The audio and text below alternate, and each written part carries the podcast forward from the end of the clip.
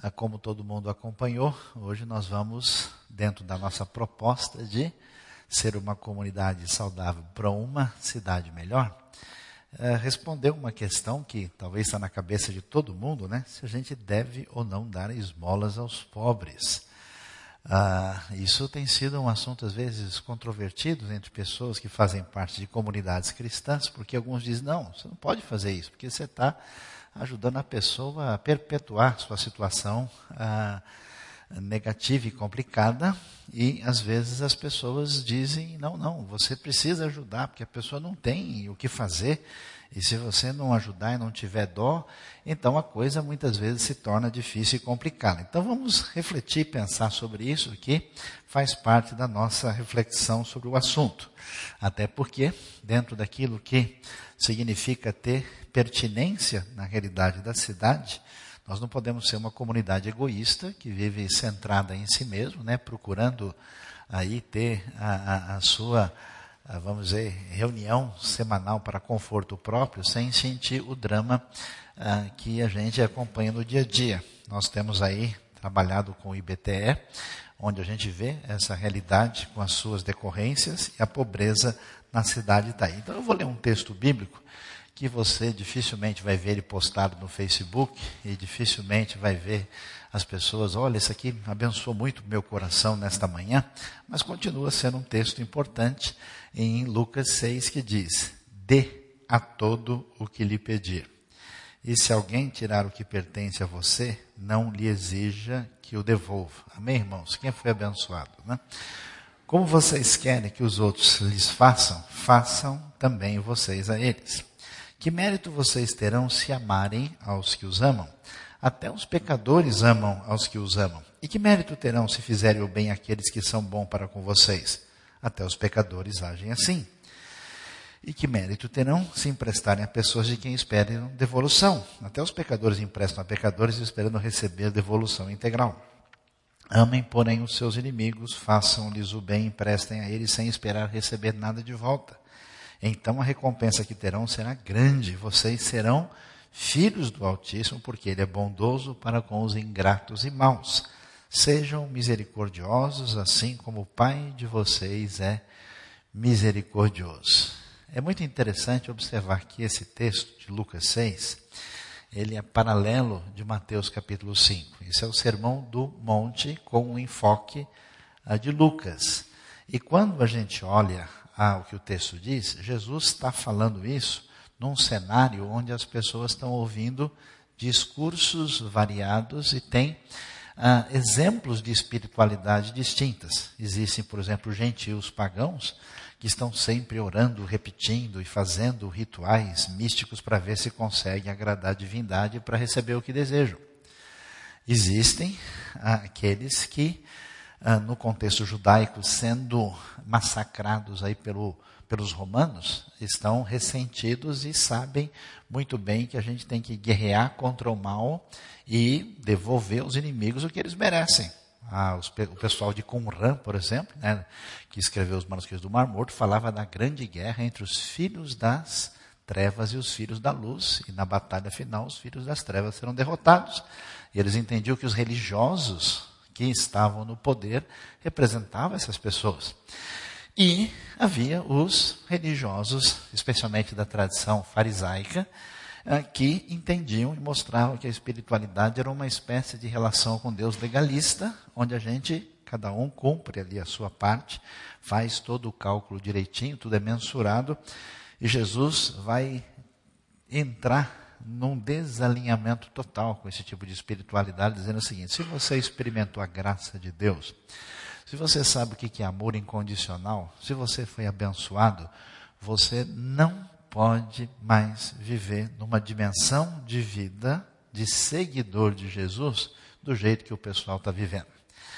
Todo mundo ajuda, todo mundo que o beneficia, mas quando alguém prejudica você, aí a coisa é diferente. Então Jesus vai apresentar que a proposta dele é você abençoar quem prejudica você, é você amar o inimigo, é você ah, não se aproximar das pessoas apenas porque elas podem ajudar você. Porque, de fato, né, os nossos relacionamentos hoje na nossa sociedade urbana ficou tão prejudicado porque ah, ah, tudo virou network, né? tudo virou relacionamento que se traduz em outras referências e as pessoas se afastam de quem não pode, de alguma maneira, contribuir com elas de alguma forma. Por isso a ideia é ame o inimigo, faça o bem sem esperar receber nada de volta. Por quê? Porque você deve ser filho do Altíssimo, que é uma maneira semítica de falar parecido com Deus. Deus é assim com você. Ele resolveu amar você sem que você merecesse nada.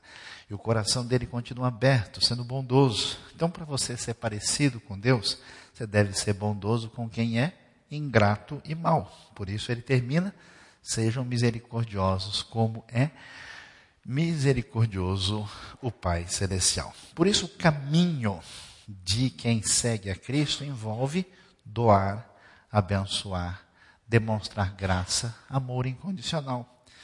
É, isso é tão forte. Paulo, com a liderança da igreja de Éfeso, lá em Mileto, ele reforça né, aquilo que representa essa maneira de conduzir a vida segundo o nosso querido Salvador, lembrando as palavras do próprio Senhor Jesus que disse: a maior felicidade em dar do que receber. Amém, irmãos?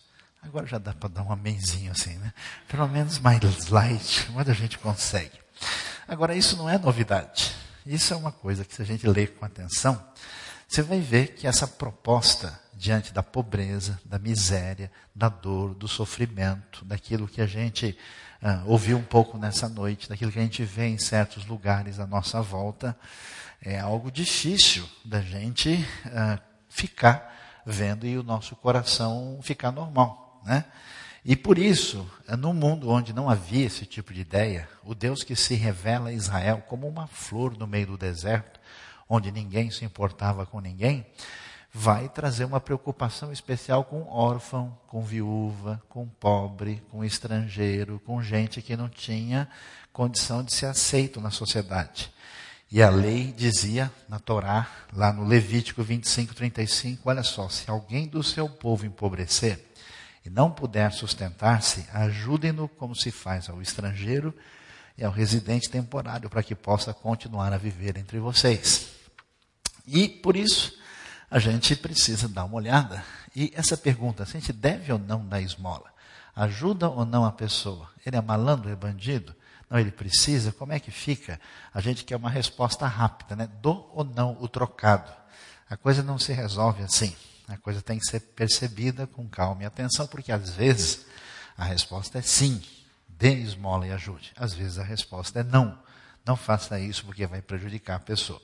Vamos dar uma olhadinha como é que a gente deve ver esse cenário? Porque a gente pensa em, em pobreza e a gente às vezes não para para pensar no que pode estar por trás da situação de sofrimento de uma pessoa. Às vezes alguém vendo uma posição social tão simples que as suas condições de vida não permitiram que ele saísse dessa sua limitação. Às vezes, a pessoa viveu numa vulnerabilidade múltipla, em vários aspectos, que a sua condição é extremamente limitadora. Às vezes, você nunca passou por isso, essa pessoa passou por frio, por nudez. Às vezes, alguém caiu na pobreza por doença. A pessoa tem doença mental, às vezes, a pessoa tem uma doença incurável, não tem como lidar com isso a pessoa tem ah, problema ah, de ter ficado sem moradia. Eu nunca me esqueço de um cidadão, muitos anos atrás, que a gente encontrou não muito longe daqui, um homem que vivia na rua há cinco anos. Ele me pediu ajuda, a gente começou a conversar, eu dei uma primeira ajuda para ele, ele reagiu positivamente. A gente pegou, tirou ele da rua, levou para um lugar, conversei com ele e vi a tragédia que atingiu a sua vida, como ele teve uma família desfeita, ficou cinco anos morando na rua e, na primeira atenção dada, o homem respirou, saiu dessa situação. Sem teto, às vezes, caos familiar, desastres. A enchente levou a casa da pessoa. Ele demorou dez anos para ter, vivia em condições limitadas, foi embora.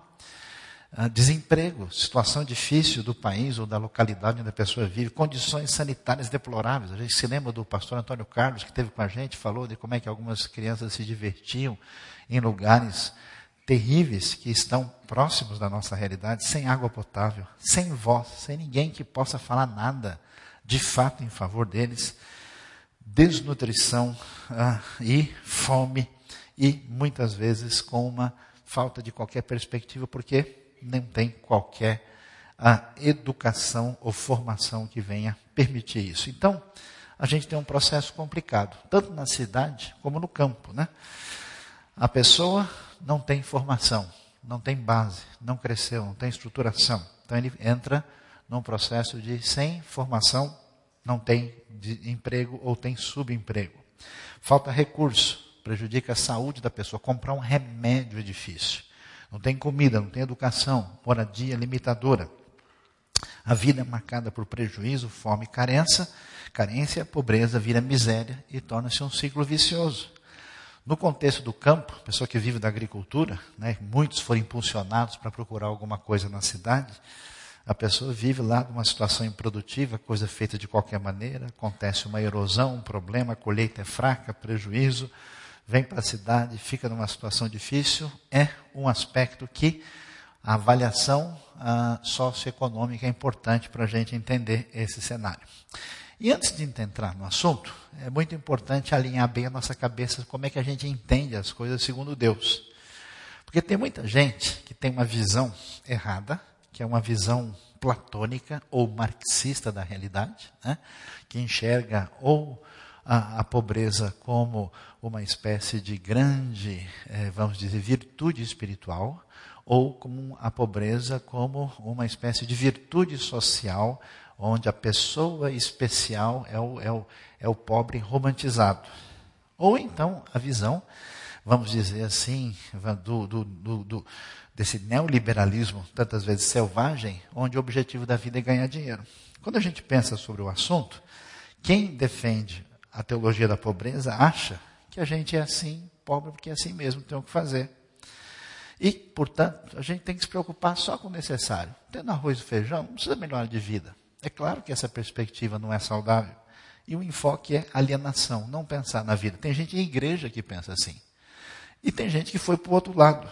Não, nós somos dono da nossa vida. Nosso objetivo da vida é ganhar dinheiro. Ele se torna servo e escravo do dinheiro. E a motivação é procurar a espiritualidade de Deus para que ele me torne rico, para que eu tenha o domínio das promessas. Nós somos administradores de Deus aquilo que Deus nos dá, Ele nos dá durante um certo tempo para a gente administrar para a sua honra e para a sua glória. Então nós devemos agir conforme Deus para mudar na nossa vida conforme o caminho que Ele nos define. A preocupação última não é ter mais ou menos dinheiro em si, mas saber lidar com isso. Tem gente que se ganha um pouco mais, perde a cabeça. Tem gente que se ganha um pouco menos, faz bobagem. Então é necessário ter sabedoria. E o enfoque é fidelidade no sentido de continuar fazendo a vontade de Deus com os recursos que Ele nos dá.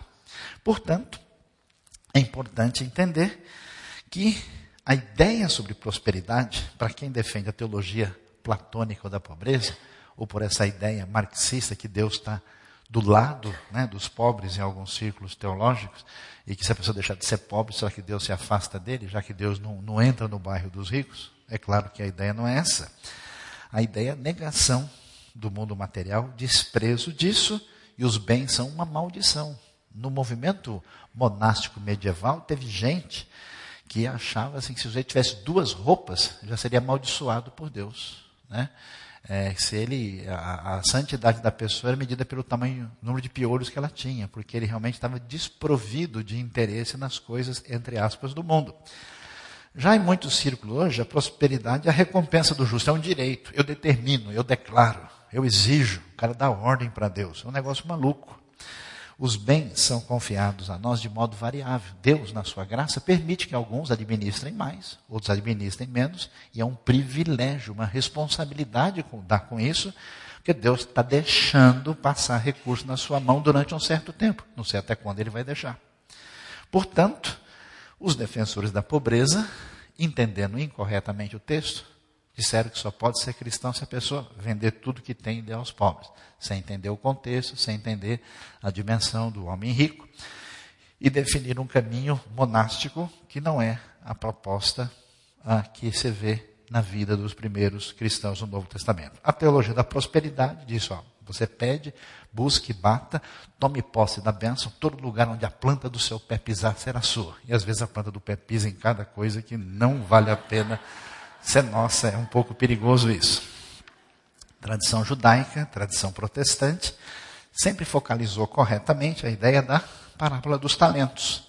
Um recebeu cinco, outro recebeu dez, recebeu um, nós devemos prestar conta dos talentos e ver o que foi que Deus nos deu e como é que isso se aplica no reino. Essa é a ideia correta. Portanto, para quem acha que Deus está perto de quem é mais miserável, a vida é sem cuidado. Eu vou pensar só nas coisas e não quero saber de nada. Para quem pensa na prosperidade, negocia com Deus. Ele faz barganha, ele faz negócio. A ideia é ganhar a bênção. Ele se sente dono. Para quem entende que ele é administrador, gerente, mordomo, ele tem que ser fiel em relação àquilo que Deus lhe concedeu. Essas perspectivas são interessantes porque você vai ajudar o necessitado. Se você acha que o recurso material é uma maldição, então você deixa o cara morrer. Né? Ele está sofrendo com uma dor na perna, você quebra outra. Ele já está melhor ainda, ele vai só crescer espiritualmente. Se você acha que o objetivo do cara é só dar bens materiais, sem mexer com outras áreas, também você vai cometer erros. Por isso, o que fazer com os pobres? Qual é a caminhada? O caminho perigoso ah, tem vários desdobramentos. Um perigoso chama-se explorar os pobres. Eu já encontrei gente de igreja, crente, supostamente, que aproveita gente em situação difícil para ter mão de obra barata, para explorar a pessoa. Esse rapaz que eu contei para vocês, que a gente, num grupo de pessoas, ajudou a tirar da rua, com muita dificuldade, a gente conseguiu colocar ele numa pensão e ninguém queria aceitá-lo, porque nem documento ele não tinha, ninguém achava registro dele. Aí o homem disse que não aceitava, e eu falei, então tá bom, põe meu documento aí, eu fico responsável. Aí ele assustou, conversamos, alinhamos as coisas, e o homem começou a ser recuperado. Em breve a gente arrumou um servicinho para ele. Pouco tempo eu descobri que ele ganhava um terço daquilo que deveria receber pelo seu trabalho, porque o pessoal aproveitou para furar o olho do rapaz. É aquela coisa, já vi gente sair né, de, de lugares nobres do nosso país para os lugares mais miseráveis para trazer uma pessoa para morar em casa, para ela ter oportunidade de viver na grande cidade e, na verdade, usar a pessoa como escrava, que é uma empregada que não tem hora para acordar, para dormir e que recebe comida e mais nada é uma semi-escravidão. Diante de pessoas que vivem dificuldades, não seja bandido, não explore ninguém, não se aproveite das pessoas em dificuldades. Muita gente que fala em nome de pobre usa pobre como massa de manobra, manobra política, manobra com interesses econômicos. A atitude talvez mais comum é desprezar e evitar. Se o cara está assim, com certeza a vida dele está errada. Não é possível. Deve ter uma cabeça de jumento enterrada na casa dele. Está amarrado. Queima ele, Jesus. Né? É desprezar, é evitar, é tratar nesse processo perigoso de reforçar-se a si mesmo como superior aos outros de maneira errada e pecaminosa. É muito interessante, vocês viram o filme no começo. É um filme muito legal, é, chamado Dance, que é um sujeito de contexto católico romano, né? Dentro desse contexto, também a palavra de Deus faz efeito nas pessoas que estão lá dentro. E esse homem, o filme está em Flamengo, uma língua da Bélgica, parecido com holandês, ajudou tudo, né? Mas você não vai talvez encontrá-lo. Uh, eu tentei achar o filme completo no YouTube, mas se você conseguir achar, o filme é muito interessante, porque ele, numa situação de exploração de crianças, ele tenta ajudar. Aí ele descobre o quê? Que os comunistas ficam com raiva dele, porque ele não é útil politicamente. Aí todo o pessoal da esquerda pesada começa a persegui-lo e maltratá-lo.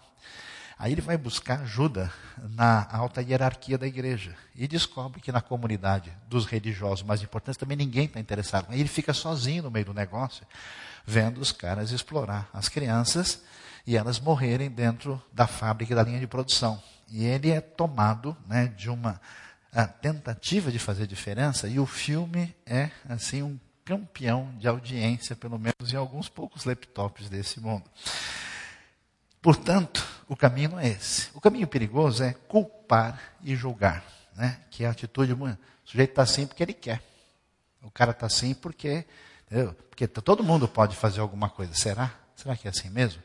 É a atitude fácil de se afastar ou uma atitude perigosa da pessoa que às vezes tem até um coração muito frágil, uh, que quer ajudar todo mundo e não pensa nos resultados. Eu nunca me esqueço do rapaz que chegou um dia, eu estava indo pegar uma condução, eu não sei porquê, ou eu tenho cara de quem tem dinheiro, ou de tonto. Eu acho que a segunda opção faz mais sentido.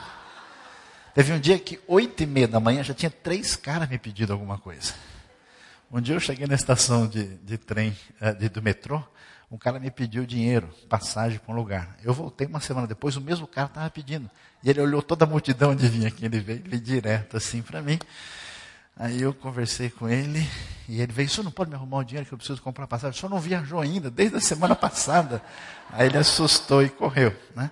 Mas eu estava aí, o sujeito chegou para mim, ô moço, me arruma um, um trocado aí, eu estou com fome. Falei, beleza, o senhor está com fome? O que, que você quer? Eu queria tomar um café. Então vamos junto, vamos lá. A gente toma. Não, não, é que eu não vou tomar agora, eu vou tomar daqui a pouco. falei, não, mas vamos aí. Então ele, ah, desculpa aí, chefe, é que é o seguinte, eu queria mesmo para Branquinha. Eu falei, ó, oh, Branquinha não dá, não, não, oh, patrão, não rola, né? Assim não funciona, porque eu sei que não está sendo legal né, com você. E, de fato, às vezes a gente tem que prestar atenção, porque você, às vezes, ajudando uma pessoa, você ajuda uma máfia. Você ajuda a gente que está escravidão, gente que está por trás. Né? Achei engraçado uma vez um cara pediu, né, para variar. E eu cheguei, e aí, o que, que, você quer? Ah, não, preciso aí, eu estou com fome. O que, que, você quer? Quero tomar um café. Vamos tomar junto? Aí ele aceitou, vamos lá. Aí cheguei e falei, ó, vê dois pingados, dois pão com manteiga. Aí ele virou e falou, pode ser salame? Eu falei, como? Eu falei, ô chefe, salame é brincadeira, a gente nem, nem, nem, nem eu não como salame toda hora, que história é essa, né? Aí eu percebi que, de fato, como diz o pessoal, o cara estava de brincadeira, não é por aí. Então toma cuidado, porque uma atitude incorreta é mimar e acostumar mal. Ou talvez o perigo que a gente mais sofre, e né, a gente tem um próximo jogo para ver, ver o próximo filme, o nosso próximo passeio, e a gente ignora. A gente está bem, está beleza. Isso não é ser discípulo de Jesus. Os pobres são pessoas criadas por Deus e dignas do amor de Deus. A gente deve amar os pobres. Respeitar como pessoa. Preste atenção. Você que ajuda os outros de qualquer maneira, nunca se coloque acima da pessoa. Olhe nos olhos da pessoa. Trate a pessoa como gente. Não faça de um jeito como você diz assim, ó, tá aí, ó, pega. Seja uma pessoa que mostre sensibilidade, haja do jeito que Jesus fazia. Jesus, ele abençoava as pessoas curando, ou de alguma maneira beneficiando, porque ele era tocado por uma profunda misericórdia. Isso que deve ser o caminho. E a gente não pode, movido por culpa, ou movido por um outro tipo, bom, deixa eu dar um real aqui para o moleque se afastar, vai que ele tem uma faca. Deixa eu dar uma grana qualquer aqui, porque pelo menos eu fico livre, né? A gente tem que se preocupar como é que a gente ajuda de fato. Então, a, missão como seguidores de Jesus não é simplesmente responder um sim ou não, a coisa mais profunda. E talvez o grande desafio não é apenas a gente ajudar a pessoa no momento, mas é devolver para a pessoa a sua dignidade que está por trás, muitas vezes, da situação de miséria. Portanto, assim, a esmola, a pobreza, a necessidade, a falta de uma camisa, de um sapato, uh, de um pouco de arroz, é a ponta do iceberg. Tem causas mais profundas, tem elementos que estão lá, uh, que a gente, como comunidade que vive em missão, tem que prestar atenção e tem que considerar. Então, como é que a gente deve pensar sobre isso? Eu acho interessantíssimo que Jesus vai mostrar para a gente, e a gente vai lembrar disso em Mateus 25, que as pessoas que vivem para abençoar os outros, fazem isso porque foram abençoadas por Deus.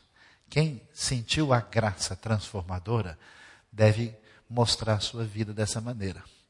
Então, quem age na sintonia com essa graça, Jesus chama de ovelha. E quem vive para si mesmo e afastado dessa ideia, Jesus chama de bode. Então, como é que a gente deve fazer? Primeiro desafio: vença o seu preconceito. Pessoas bem de vida, com boa cultura, bem alimentadas, vivendo bem, eles têm medo de pobre. Têm medo de gente que eles consideram inferiores. Eles se distanciam, eles se portam. Olha o que a Bíblia diz. Olha a palavra de Deus em Provérbios 22. O rico e o pobre têm isso em comum. O Senhor é criador de ambos. Quem está ali é um ser humano, criado à imagem e semelhança de Deus, que pode ser seu vizinho na eternidade. A gente não pode é, permitir que a nossa maldade iluda o nosso pensamento, que as bênçãos que Deus está deixando a gente desfrutar fazem da gente, de alguma maneira, gente um pouco melhor que os outros. Então, esse caminho, né, a gente precisa trabalhar dentro da gente para a gente não defender a nossa postura com base num preconceito que sempre existe. Né? É um, é um recurso psicológico. Eu sempre quero reforçar os meus elementos para tentar mostrar que eu sou gente boa. Há controvérsia sobre isso. Segundo, tome cuidado, não se aproveite. Um pobre, um necessitado, geralmente é uma pessoa frágil. Como é loucura, como é que se explora crianças no mundo. Pessoas que não têm ideia, pessoas que estão presas debaixo de máfias. No mundo onde existe tráfico de seres humanos, existe tráfico de seres humanos, crianças e adolescentes, para indústria ah, da sexualidade pervertida no mundo daqueles que se acham superiores.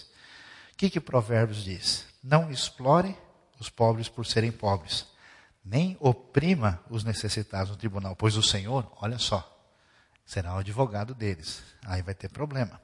E despojará da vida os que os despojarem. Portanto, não se permita entrar em qualquer situação desse jeito. Saiba que é impressionante. A gente sabe que o principal problema na vida das pessoas, no fundo, no fundo, está no interior delas. É fácil você tirar uma pessoa da favela, o difícil é tirar a favela de dentro da pessoa. A transformação interna é o grande desafio. Mas, às vezes, as regras do sistema, a maneira como a coisa acontece, as dificuldades, vai mostrar para a gente que a ganância é a mãe de muita pobreza no mundo. Preste atenção. Se você é discípulo de Jesus, a sua vida deve ser vivida numa outra direção. Quando a gente pensa só em quanto, quanto mais a gente vai acumular para desfrutar, a gente está com o foco errado. Tanto quem oprime o pobre para enriquecer, como quem faz cortesia ao rico, com certeza passarão necessidade. E é claro, né? Porque quem tem relacionamentos que não são reais, sempre se aproxima dos outros por interesse. Uma hora a casa vai cair. Uma hora, quem não tem qualquer relacionamento real, e quando não tiver condições, quando essa pessoa se tornar, como se diz, carta fora do baralho, todo mundo dá as costas para ela porque não interessa mais. Por isso, quem oprime o pobre vai ser odiado por aqueles que sofrem. E quem faz cortesia ao rico, no dia que não tiver mais essa possibilidade, ele fica sozinho no meio da avenida. Terceira coisa importante, ofereça auxílio imediato. Por quê? Porque é um absurdo uma pessoa ver alguém sangrando, alguém com dor, alguém em situação terrível e conseguir racionalizar a dor humana como se nada tivesse acontecendo.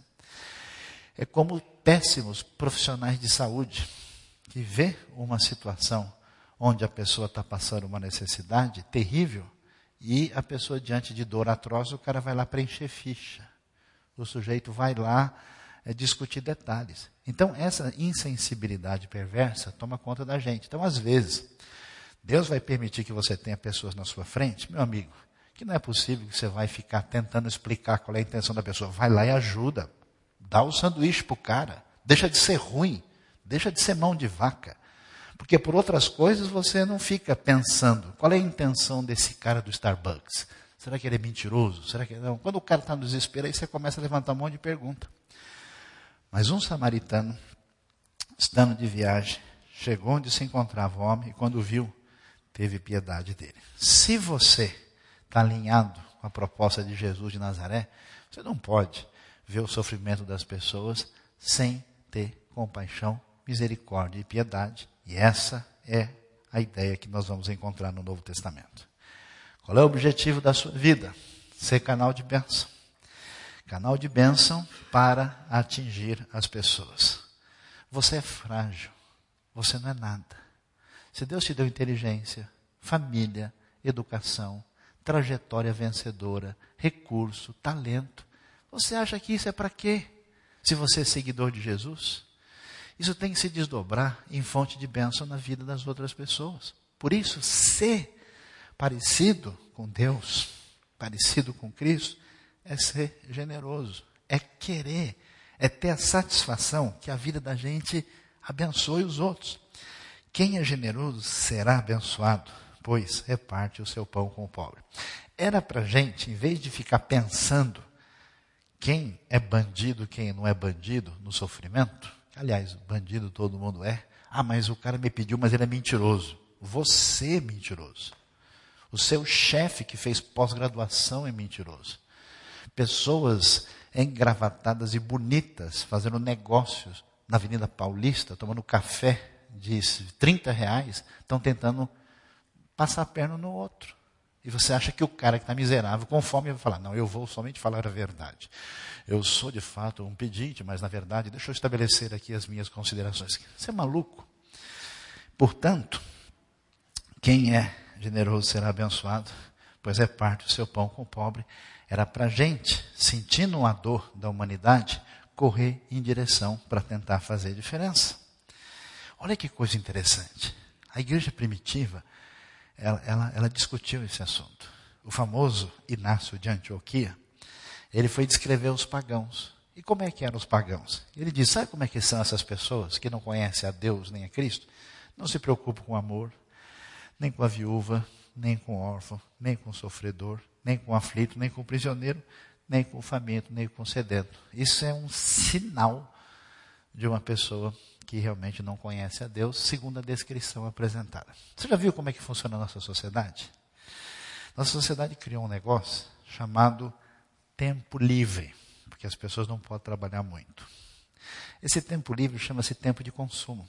Não faz muito tempo o pessoal estava bravo com os japoneses, porque o japonês trabalha demais e consumia menos. Então tinha que dar um jeito de fazer o japonês gastar dinheiro, e não é o forte deles fazer isso. Então havia uma pressão para que eles consumissem mais e fossem mais ocidentalizados. O que, que você faz com o tempo livre da sua vida? Qual é a sua rotina? Quantas horas se passaram em tantos anos? Em que medida esse tempo é revertido para ser benção? Ou você vive uma rotina de pessoa que simplesmente não tem nenhuma diferença de quem não é seguidor de Jesus? A epístola, conhecida como 1 Clemente, fala de cristãos que se venderam como escravos a fim de socorrer os necessitados. Alguns cristãos se vendiam como escravos para poder, em alguns lugares proibidos, anunciar o evangelho. Outros faziam isso para poder ajudar necessitados. A perspectiva de Deus é muito interessante ver isso. Havia muitos gentios na época do Novo Testamento impressionados com Deus de Israel. Por quê? Porque a sua misericórdia dura para sempre. E essas pessoas não queriam seguir todo aquele legalismo farisaico, mas eles ficavam tocados pela mensagem que eles ouviam sobre a história de Deus no meio do seu povo. E aí surgiu um rapaz chamado Cornélio. Eu acho tão legal isso. Cornélio é o primeiro gentil, é o nosso pai, é o primeiro não judeu que abre as portas. O que foi que Deus viu em Cornélio? O que foi que mostrou que Cornélio estava em sintonia com Deus para receber a palavra do Evangelho? Ele e toda a sua família eram piedosos e tementes a Deus, dava muitas esmolas ao povo e orava continuamente a Deus. E aí, quando a palavra de Pedro chega para Cornélio e disse Cornélio, Deus ouviu sua oração e lembrou-se de suas esmolas. Os irmãos estão vendo como é que Deus enxerga as coisas tantas vezes. Agora, é perigoso a pessoa querer ajudar os outros e achar, com um pensamento errado, que a única coisa que tem que fazer é dar coisa para os outros. Isso, a postura cristã não é mera assistência social. Porque o maior tesouro na vida da pessoa é a sua relação com Deus. Por isso que não é a gente chegar lá, ah, esse pessoal está pobre, tem uns brinquedos velhos aí que a gente não tem mais em casa, manda lá, manda, manda dar para as crianças lá. Coisa não funciona assim. Pregue o evangelho. Por quê? Porque você tira a pessoa da favela, mas você não tira a favela da pessoa a não ser que haja uma transformação espiritual poderosa pelo poder de Deus e do Evangelho. Tão impressionante. Eu encontrei um homem que contou a sua história para mim, envolvido na pobreza, na miséria, no tráfico, na desgraça pior. Ele disse um dia, desesperado, fez uma oração pedindo que Deus de alguma maneira fizesse alguma coisa com ele, senão ele ia tirar a sua vida. E nisso, de repente, ele vê um carro descendo na direção dele e falou: Quem foi esse tonto que veio aqui? Eu vou matar esse cara. E o carro chegou perto dele, ele botou o revólver, o cara abriu a janela. Aí ele virou para o cara e falou: O que você veio fazer aqui? Eu vou te matar. Aqui não é seu lugar. Ele disse: Não, não vai me matar. Mas por que, que eu não vou se matar? Porque Deus me mandou aqui. Aí o cara apavorou, porque ele tinha orado. E ele não acreditou no que o cara, no, no dia que ele orou, o cara veio. Ah, Deus mandou você aqui. Que Deus que mandou você aqui? Foi Jesus. Jesus pode me tirar da situação que eu estou? Minha vida está uma desgraça, não tem mais jeito, eu queria acabar com a minha vida. Ele disse: pode sim. E dali mesmo ele foi para o centro de recuperação, porque o Evangelho é o poder de Deus, o perdão dos pecados, o coração lavado, a vida diante de Deus. O carcereiro de Filipos, chegou numa situação que ele viu que todo o seu projeto de vida ruiu e agora ele não tem mais esperança. No desespero, ele pergunta: o que, que eu faço? Como é que eu posso ser salvo? A resposta de Paulo é: creia no Senhor Jesus e serão salvos vocês de sua casa. Ele pregou a todos a palavra de Deus. Interessante, a grande tristeza que atinge nas pessoas que vivem na miséria não é só a falta de coisas, elas não têm mais. Eu, eu já fui para situações, irmãos, que eu vi as pessoas, sinceramente, eu chorei. Porque é doideira, pessoa não tem esperança. A pessoa não tem, parece que falta um pedaço da alma da pessoa. Aquilo foi destruído. Parece que passou assim um, um caminhão de lixo, sabe? E rodou aquilo e, mastigou tudo. Então, a ação da palavra de Deus vai resgatar na pessoa a autoestima. Porque não é simplesmente doar coisas que vai fazer a transformação. A transformação ela é espiritual, ela é existencial, ela é psicológica e educacional. É interessante que na comunidade do Novo Testamento, a pessoa era chamada à responsabilidade. Não era assim, ah, dá tudo para todo mundo. Oh, as viúvas inscritas na lista, vai dar prioridade para quem tem. Escuta, tem um pessoal que falou que Jesus está voltando e agora eles não querem mais trabalhar. Ah, é? Quem não trabalha também não coma. Porque comer na casa dos outros era fácil. O sujeito fica malandro, fica folgado, não pode. Olha só a previsão de Deus em Levítico. Se puder ler Levítico 19, é muito interessante. Havia uma previsão para que as pessoas não se tornassem muito mesquinhas e elas não podiam pegar tudo da colheita. Mas o necessitado não era para ele ficar sentado em casa esperando chegar lá, né? a, a comida na mão, na boca dele. Não, ele tinha que ir atrás. Por isso, quando fizerem a colheita da sua terra, não colham até as extremidades da lavoura, nem ajuntem as espigas caídas da colheita. Lembra da história de Ruth? Ruth com os ceifeiros atrás? Deixem-nas para o necessitado e para o estrangeiro. E o grande argumento do texto? Eu sou o Senhor, o Deus de vocês. Portanto, esse resgate, a autoestima, é muito significativo. Portanto, o que, que a gente precisa fazer. Como discípulos de Jesus, na missão, a gente precisa, nesse processo de resgate de autoestima, desenvolver e trabalhar projetos que priorizem educação. Por quê? A pessoa precisa desenvolver certas coisas que ele nunca aprendeu. É disciplina, prestação de contas, domínio próprio, honra, honestidade, trabalho, que é coisa que vai ser desenvolvida. E é tão interessante a gente ver esses projetos especiais de gente motivada por Deus que pega uma comunidade carente. É, o pessoal que teve a oportunidade de ir no Paraguai e ver. Mas olha, eu lá eu eu desmanchei, eu chorei como criança. Uma comunidade indígena destruída e acabada. Segundo a mídia local, eu vi os jornais. Eles estavam condenados à extinção. Eu vi a aldeia deles. Eu vi eles, os tratores deles. Eu vi a cooperativa rentável. Eu vi um irmão da Nova Zelândia ajudando aquele pessoal a tirar leite de vaca. E aqueles índios me abraçaram e eu falei: um dia ainda vou ser crente. Quem sabe eu ainda me converto. É impressionante a gente ver como que faz diferença. Então, a ideia é essa. Então, como é que a gente deve agir? Cada situação que chegar diante da gente como indivíduo ou como gente da comunidade, avalie cada situação e encaminhe a melhor solução. Às vezes, realmente não dá para você disponibilizar recursos, você vai enfiar a pessoa na última dose de droga dele e matar a pessoa. Às vezes, a situação é emergencial. Às vezes, tem que pensar direito. Então, veja cada situação. É necessário se envolver em projetos do reino que tragam cura. A gente tem que ver que os nossos dons, recursos e tempo precisam ser encaminhados nessa direção. É preciso priorizar a criança, porque é o futuro. A criança é o grande solo fértil onde a gente tem condição de projetar uma situação diferente e priorizar a educação. E, na nossa possibilidade, na nossa formação, na nossa posição, é necessário denunciar a injustiça e agir com consciência jurídica e política. Às vezes é lamentável como é que as pessoas escolhem candidatos políticos. Ah, vai ser bom para mim. Ah, é assim que você escolhe? Não tem princípio cristão, não tem prioridade no reino e não vê diferença.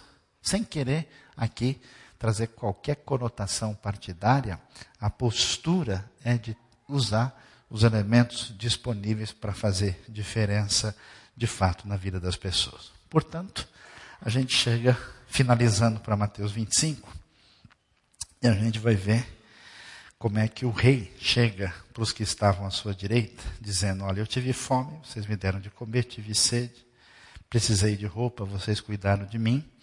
E ele considera esses ovelhas. Quem são as ovelhas? São os que estão no reino e vão receber o reino por herança. Os que mostraram o efeito da graça na vida, fazendo o bem a Cristo, segundo Mateus 25. Qual o enfoque de Jesus? Como é que essa graça se manifesta? Se manifestou em matar a fome, matar sede, acolher o estrangeiro, vestir o carente de roupa, visitar o preso. Uma comunidade de seguidores de Jesus precisa ser marcada por compaixão, misericórdia e fazer diferença na sociedade que sofre no mundo. Interessante, os justos que fazem pela graça não contabilizam o que fizeram. Senhor, quando é que a gente fez isso? A gente não não tem nada anotado na agenda. Nós não vimos. Eu fui lá na minha linha do Facebook e não tinha nada. Quando é que a gente fez isso? Né? O rei responde: quando fizeram a um dos meus menores irmãos, fizeram a mim.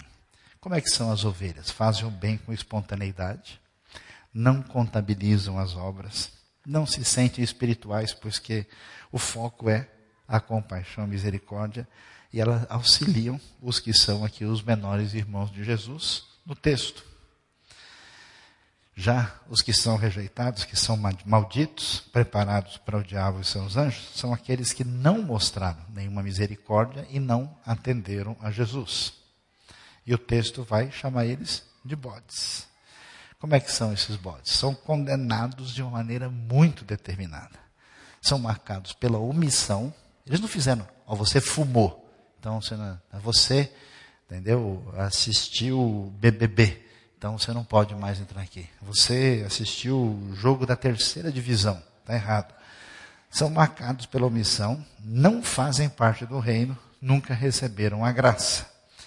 Senhor, quando foi que a gente fez isso? E ele diz: quando vocês não ajudaram aqueles que são chamados de pequeninos, esses irão para o castigo eterno. Por isso, meus queridos, dar esmolas é muito pouco nós somos chamados a um desafio muito maior, que envolve mudança total e radical. As pessoas acham que a pobreza, a miséria é um problema em si.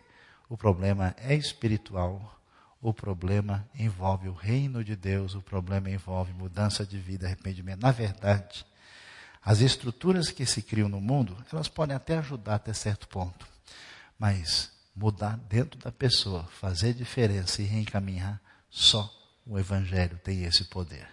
E aquilo que a gente ouviu hoje, que a gente percebe na prática, em outros ambientes, deve ser uma realidade constante na vida da Igreja de Cristo.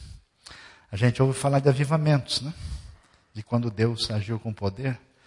Foi isso que aconteceu na Inglaterra no século XVIII.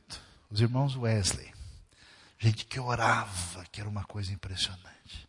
Gente que buscava a Deus que cantava, mas que trabalhou para reformar as prisões, lutou contra o trabalho infantil, como quando todo mundo achava que escravidão é um negócio normal, porque é assim mesmo, eles trabalharam para fazer diferença.